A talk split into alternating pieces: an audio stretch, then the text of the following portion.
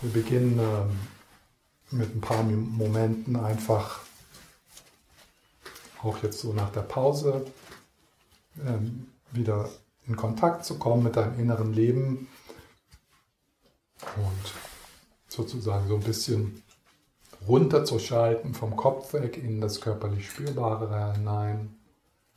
Wenn dich das unterstützt, auch äh, verbunden mit dem Atmen, sodass du zunächst vielleicht sogar ein bisschen runter in die Füße spürst und dann auch in den Bauchraum.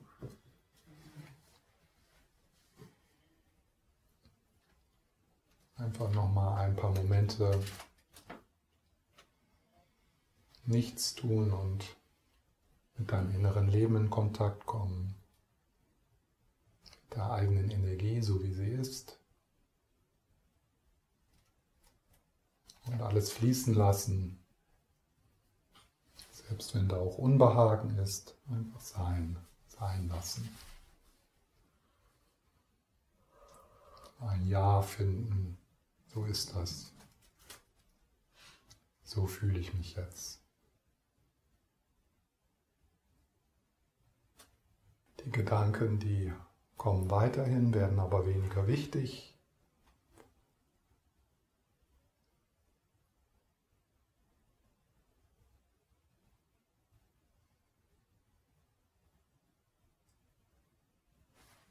Geht es deinem Bauch? Solarplexus. Ja, vielleicht kannst du etwas weicher werden im Bauch. Ein klein wenig.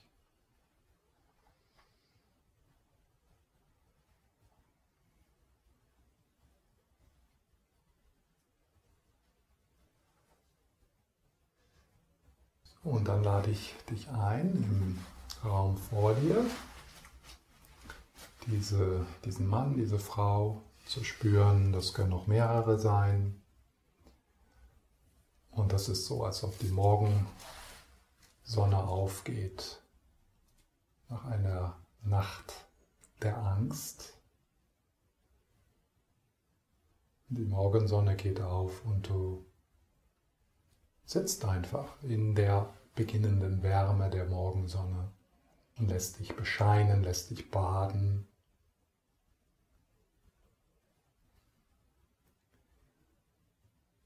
Du musst da kein scharfes Bild haben, sondern das Wichtige hier ist äh, körperlich spürbar die Möglichkeit, etwas Herzenswärme zu spüren. Fürsorge, einen liebevollen Blick.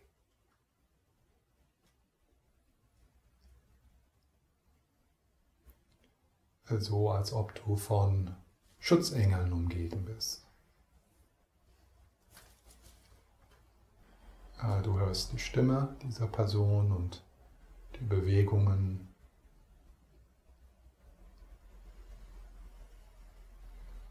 Vielleicht sagt sie auch etwas.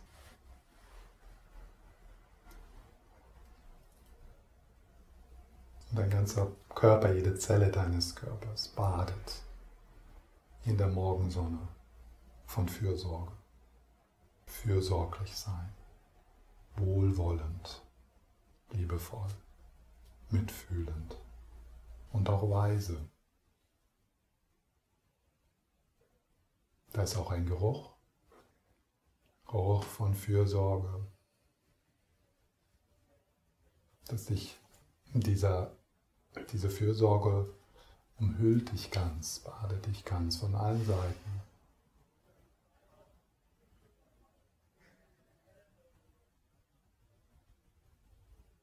Und du bringst dich ganz mit, ganz nackt, auch mit dem, was ungelöst ist in deinem Herzen.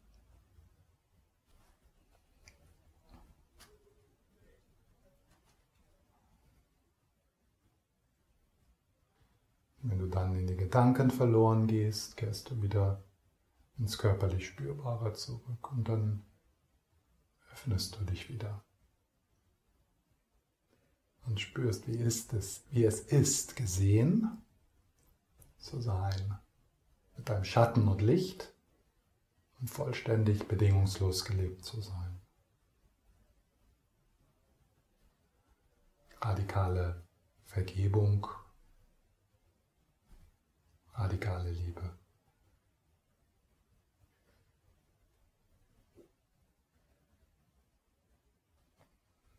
Alles wird durchdrungen von Licht, von Herzenswärme, Fürsorge.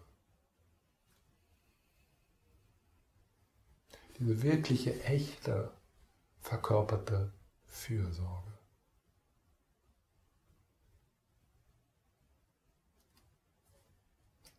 Jemand, der bedingungslos dich versorgt und das auch kann.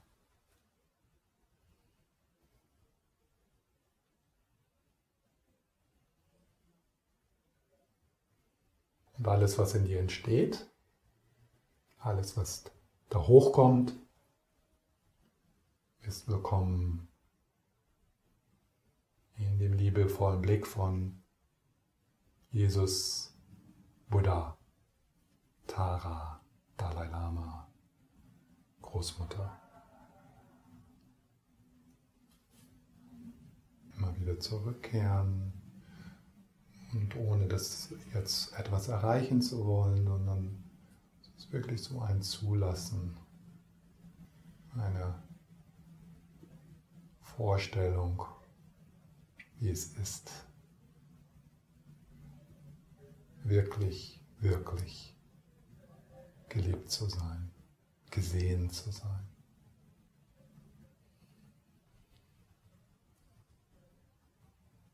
So wie ein dreijähriges Mädchen, das sich vollkommen sicher im Schoß der Großmutter fühlt.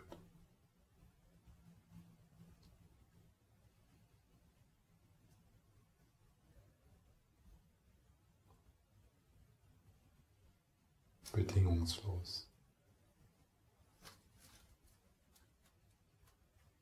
geliebt zu sein für das, was du bist, nicht für das, was du leistest. Und auch geliebt zu sein, wenn du Fehler machst.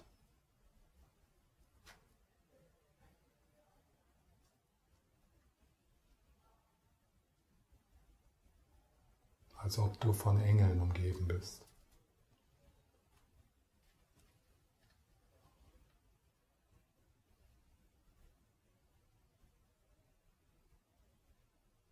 dann kommt diese Person näher an dich ran und legt ihre oder seine Hände von hinten auf deine Schultern. Und du spürst die Vitalität, die Wärme von Jesus, Dalai Lama, deiner Großmutter. wie sie von den Schultern hinunter in deine Brust wandert, bis hinunter in den Beckenboden. Wie spürt sich das an, wenn der Dalai Lama, Jesus, seine oder ihre Hände auf deinen Schultern legt. Und diese Berührung sagt, ich bin bei dir, was immer es auch ist.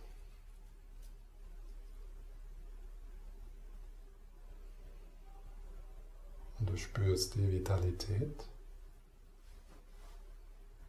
hinunterstrahlen bis in den Beckenboden bin bei dir.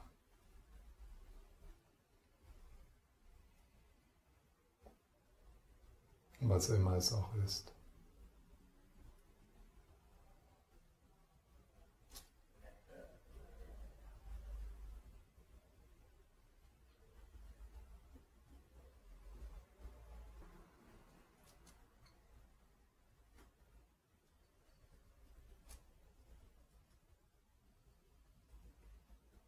Und dann lösen sich diese Lichtwesen auf in dieser Herzenswärme in dieser Fürsorge,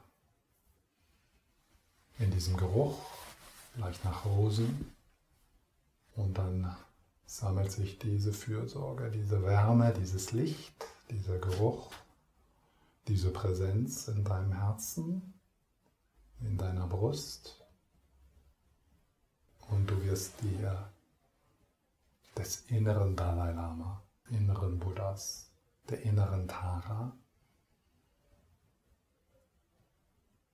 des inneren Jesus.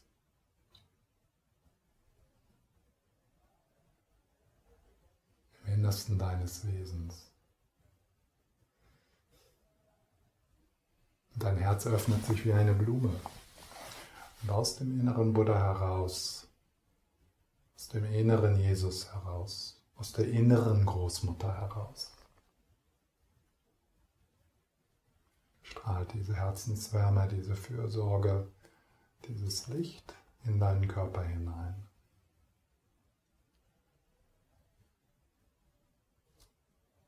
Und dann durch die Poren deines Körpers in deine Umgebung.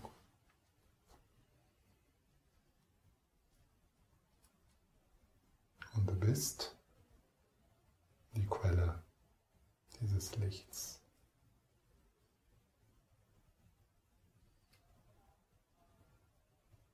Bist die Quelle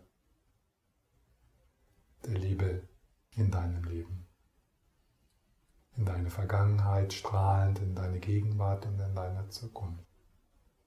Liebevolle Präsenz aus dem inneren Buddha heraus, aus der Quelle deiner Liebesfähigkeit heraus, aus der Quelle deiner Fürsorge in alle Richtungen.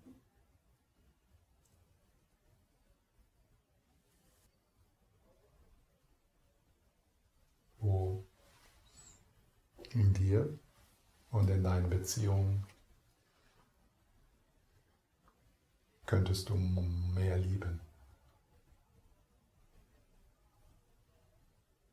Aus dem inneren Buddha heraus, aus dem Dalai Lama heraus, als ob du durch die Augen des Jesus schaust und als ob du mit den Händen des Dalai Lamas spürst.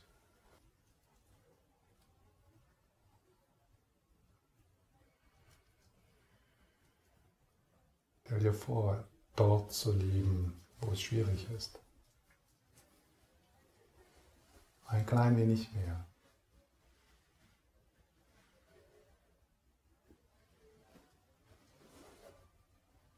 Wie wäre das?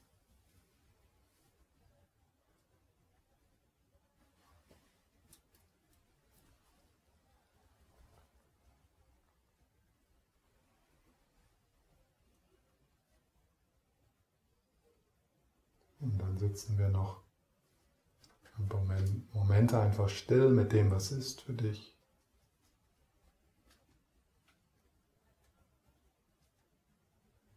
Ohne deinen Geist in bestimmte Richtungen zu lenken.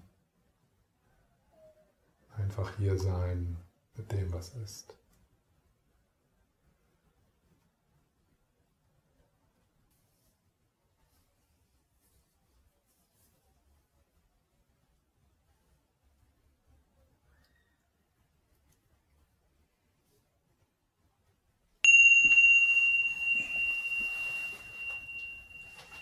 So, wir werden sicher ähm, eine ähnliche Meditation morgen auch machen. Ähm, es ist äh, vielleicht gut anzuerkennen, dass auf der einen Seite ist dort eine Sehnsucht zu berühren und auch berührt zu werden.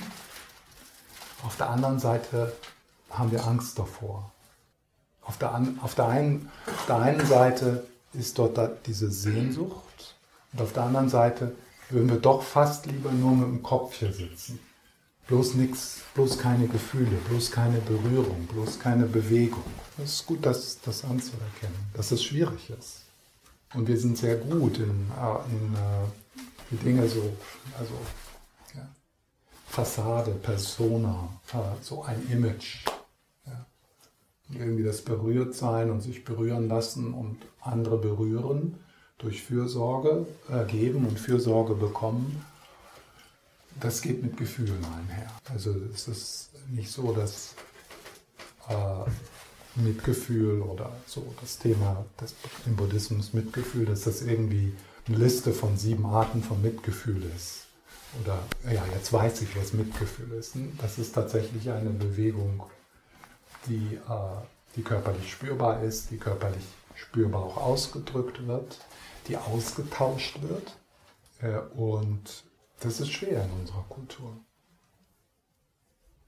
Das ist vielleicht, weiß nicht, das sieht vielleicht schwach aus oder verwundbar oder nicht professionell oder so. Jetzt machen wir gleich Schluss, aber äh, ich wollte dann doch noch was zu mir sagen, weil tatsächlich hier einige äh, sind, die ich nicht kenne.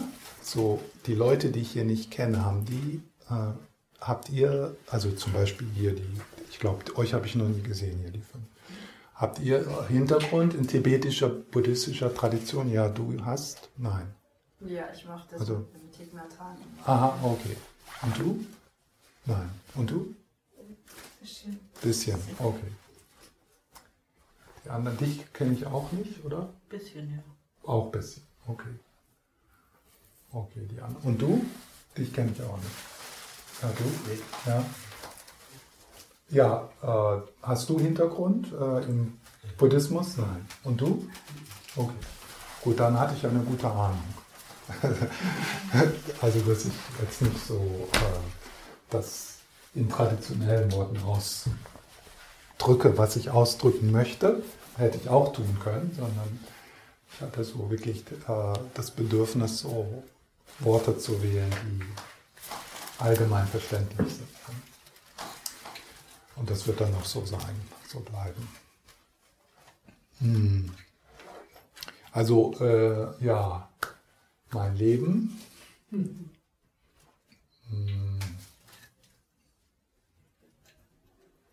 Ja, ich bin äh, katholisch. Das hilft ja hier. Äh, manchmal sage ich, ich bin ein katholischer Buddhist. Ähm, und äh, ich habe angefangen zu, also zu meditieren und so für mich so was als äh, mit 15, 14, 15. Und naja, und dann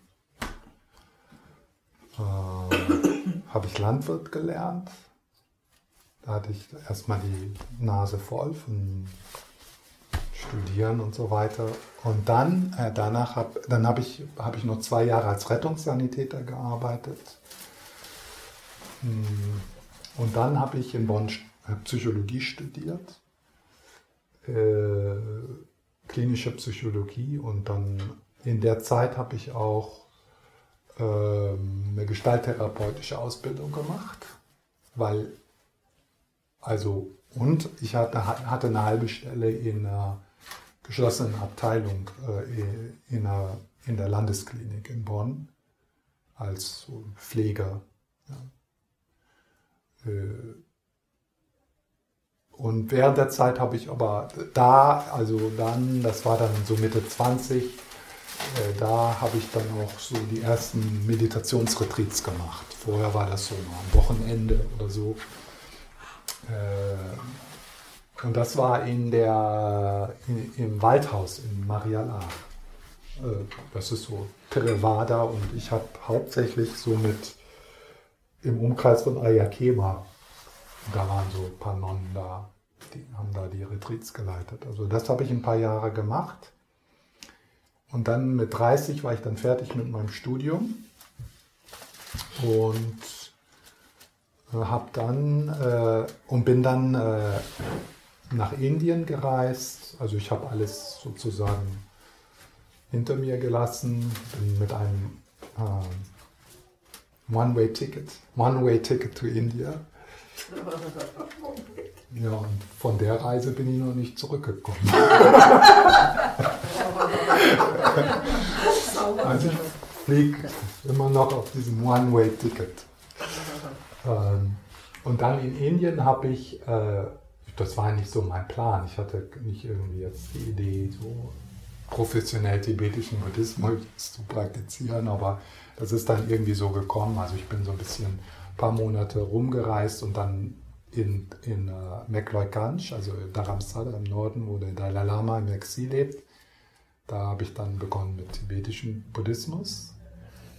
Und das war 95 war das. Und äh, da habe ich dann auch das erste Mal so Kontakt mit vielleicht dem wichtigsten Lehrer äh, gemacht für mich, also Lama Sopa Rinpoche, äh, in Lehre in der Geluk-Tradition.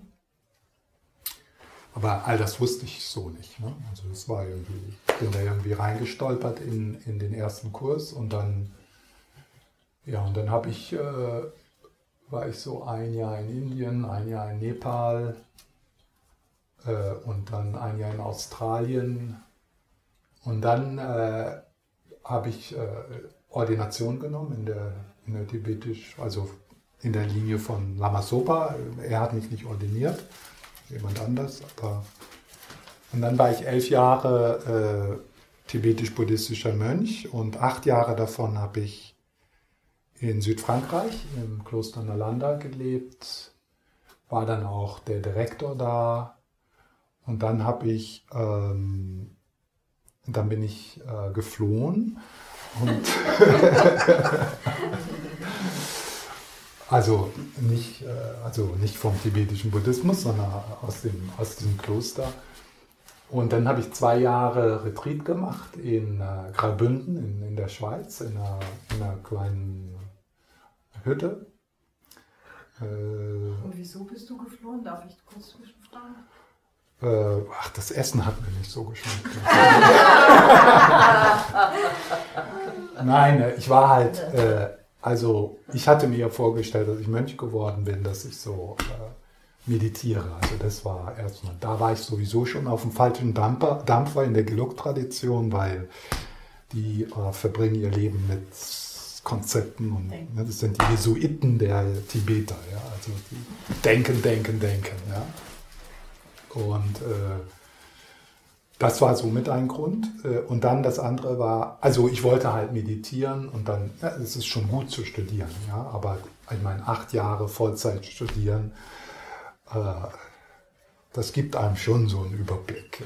Ja. Ähm, und dann, ähm, aber dann war es ja auch so, also nach recht kurzer Zeit äh, hat dann Lamasopa, äh, was ja die Aufgabe eines qualifizierten Lehrers ist oder einer qualifizierten Lehrerin ist, äh, dein Leben schwierig zu machen und dich dorthin zu, dorthin zu senden, wo du nicht alleine gehst oder wo du nicht hin willst.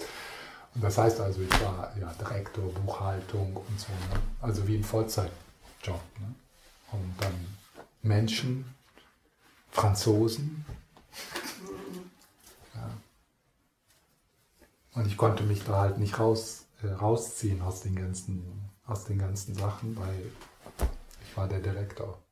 Ich musste sogar Französisch lernen.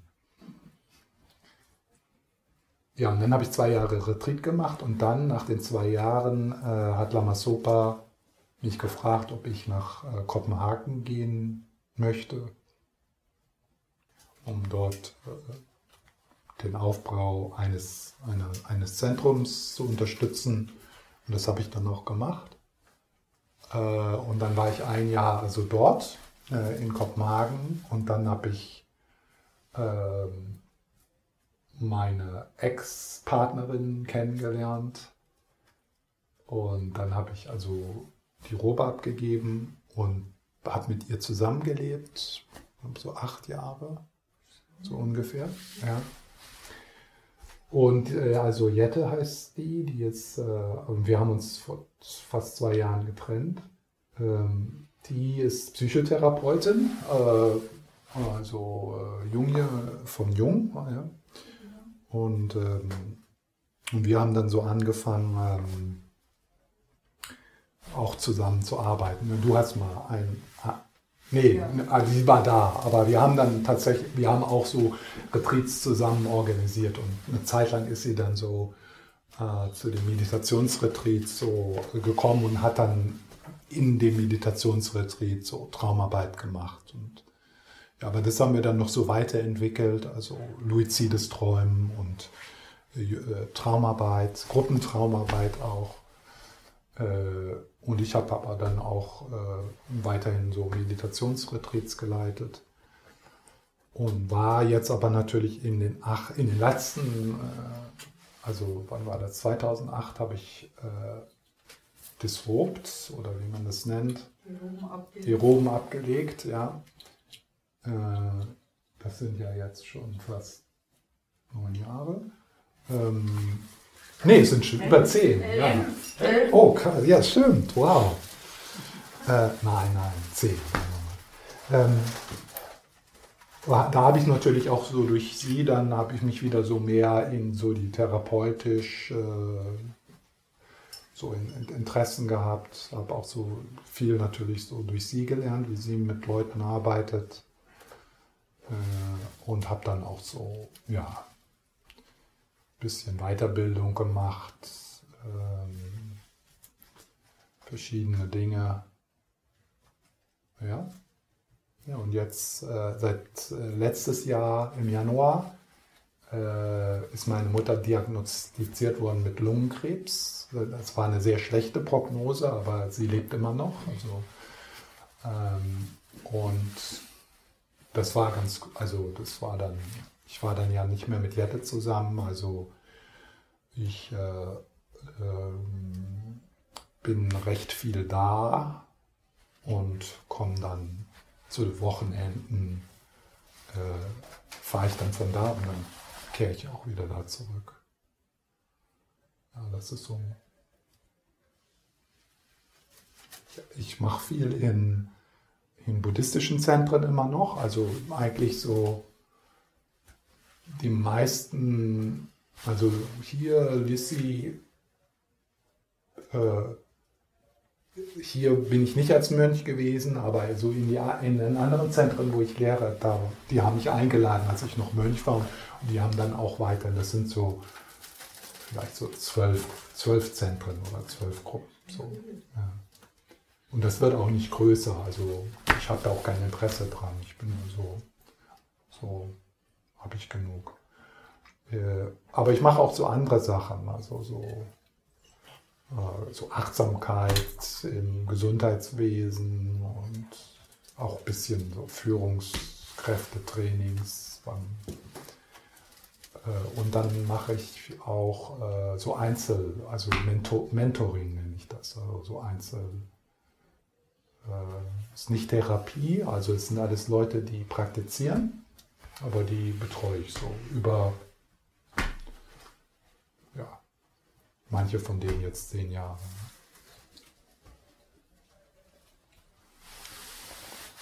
Und dann, wenn meine Mutter jetzt irgendwann stirbt, aber ich wage da keine Prognose zu sagen, dann ist mein Wunsch, äh, so ein bisschen so im Halbretreat zu leben. Was? Im Halbretreat, also so, also auch unterrichten noch, aber so ähm, das alles äh, reduzieren ein bisschen und vereinfachen und dann irgendwo in der Schweiz oder in den Pyrenäen oder in, wo immer. Ich habe mehrere Möglichkeiten. Ja, das, war, das ist jetzt mein Leben. Und ist zwar nur eine Geschichte, ja, äh, die stimmt auch so gar nicht.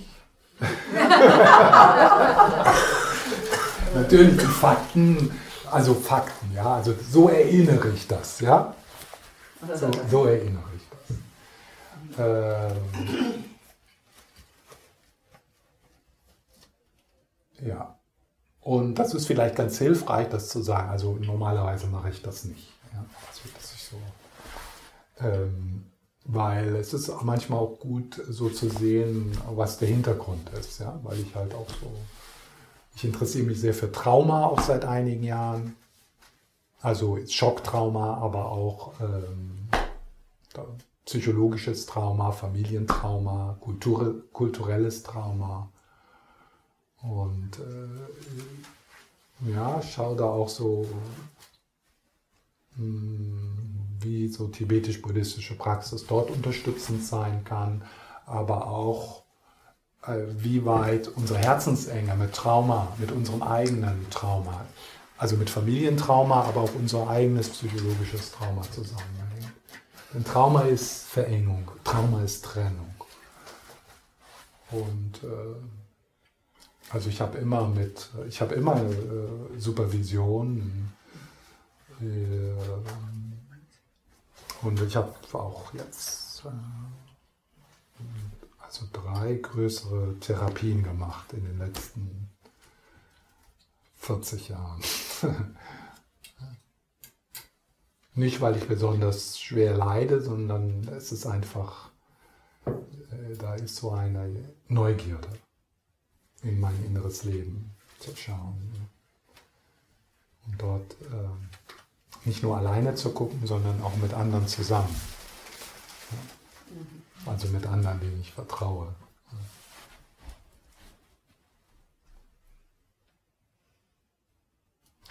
Ja, also ich bin in der Geluk-Tradition, also Stufenweg und so, das kenne ich alles. Viele Jahre von Heavy Duty Practice. Äh, und dann habe ich mich aber durch einen äh, Peter Fenner, heißt der, das ist auch eigentlich, also der ist auch trainiert in der Geluk-Tradition, hat sich dann aber so der Dzogchen, Dzogchen Advaita Vedanta so zugewendet. Und das ist so vor zehn Jahren gewesen, wo dann so das mir kam.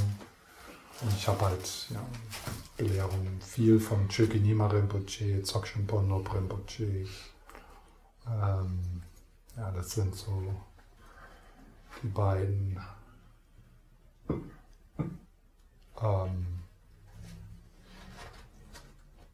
also die so, mit denen also von denen ich direkt Belehrung erhalten habe.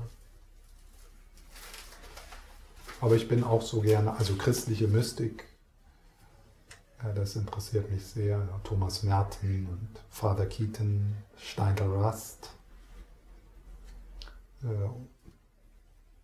Also, und da ist nicht nur, dass ich da so zwei Bücher von gelesen habe, sondern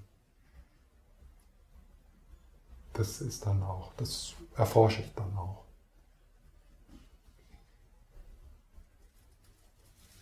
Also ich könnte, wenn es nötig ist, morgen ein christliches Seminar geben. Hätte ich keine Probleme. Und übermorgen eine Art weiter Vedanta-Seminar. Aber für mich ist immer noch die, die tibetische buddhistische Landkarte für mich die passendste. Also das ist, äh, da habe ich keine Zweifel an meinem Samaya und an, äh, an meiner an meiner eigenen Praxis.